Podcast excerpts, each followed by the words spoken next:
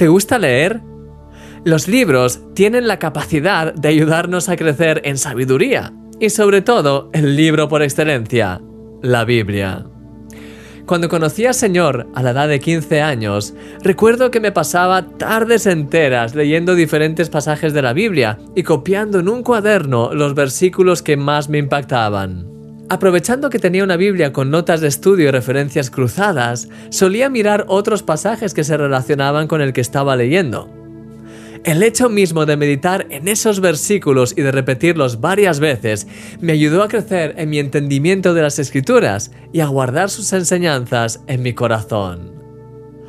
Dice la Biblia, la palabra de Cristo more abundantemente en vosotros. Enseñaos y exhortaos unos a otros con toda sabiduría.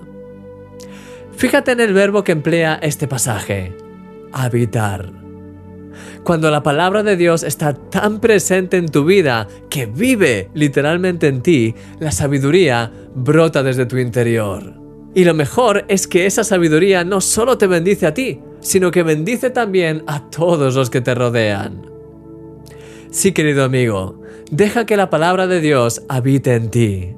Aparta unos minutos cada día para leer unos versículos de la Biblia y para meditar en ellos. Subraya, Medita en las palabras que utilizan, cópialos en tu cuaderno, busca referencias cruzadas, escribe lo que te inspiran. Con solo 15 minutos al día, tu vida puede ser realmente impactada.